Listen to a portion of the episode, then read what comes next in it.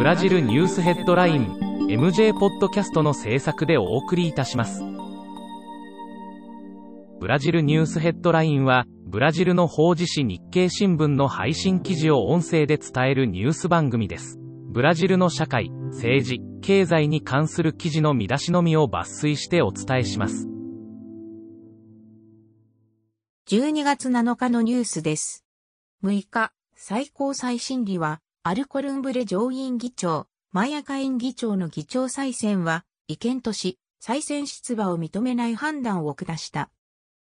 新型コロナの感染再拡大が顕著となった。6日現在の感染者は660万3540人、死者は17万6941人だ。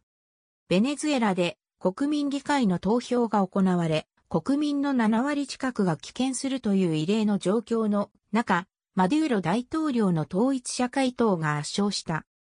7日、ボルソナロ大統領とその一派の政治家らが安全性を理由に次期大統領選挙に主導の表集計をと訴え、抗議している。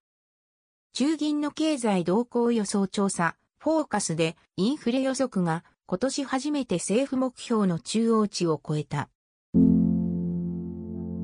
日経新聞サイトでは最新のブラジルニュースを平日毎日配信中。無料のメールマガジン、Twitter、Facebook、Instagram から更新情報をぜひお受け取りください。ブラジルニュースヘッドライン